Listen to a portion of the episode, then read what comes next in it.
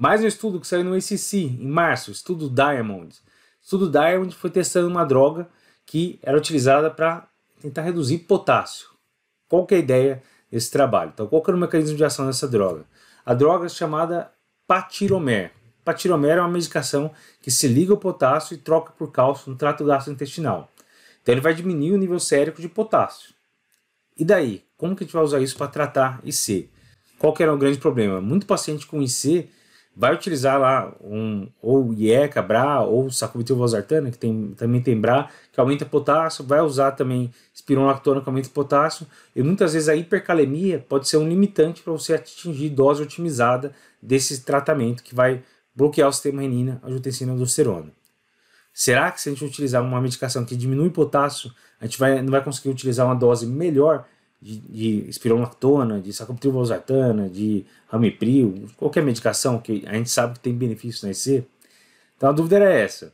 Será que a gente vai conseguir tratar melhor nosso paciente, deixando o potássio um pouco mais baixo? Então, como que foi o estudo?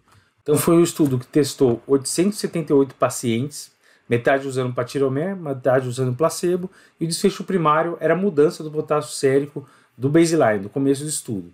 E como esperado, teve uma redução significativa de potássio no grupo que usou patiromer. Beleza, esse era um resultado esperado, né, já que é uma droga que é, reduz realmente o nível sérico de potássio.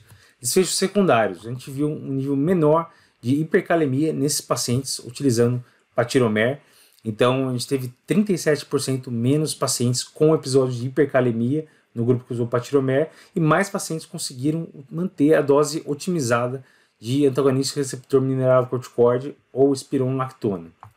Quando a gente usou a, a técnica de win ratio para ver qual que ganha, né, sempre comparando é, pacientes pareados, a gente viu que houve uma tendência a favorecer o patiromer em episódio de hipercalemia e no uso de é, qualquer antagonista do sistema renina, angiotensina aldosterona. Então, realmente, o pessoal conseguiu utilizar mais é, medicações que a gente sabe que tem benefício na IC. Resumão da ópera, o que, que a gente pode falar com isso? Pacientes com ICFR com história de hipercalemia, que já tiveram potássio alto, o patiromer conseguiu manter níveis séricos mais baixos de potássio e permitiu que 85% desses pacientes que já tiveram hipercalemia lá no passado conseguissem atingir dose otimizada de inibidores do sistema renina, angiotensina e aldosterona como IECA, Brasta, como e espironolactona.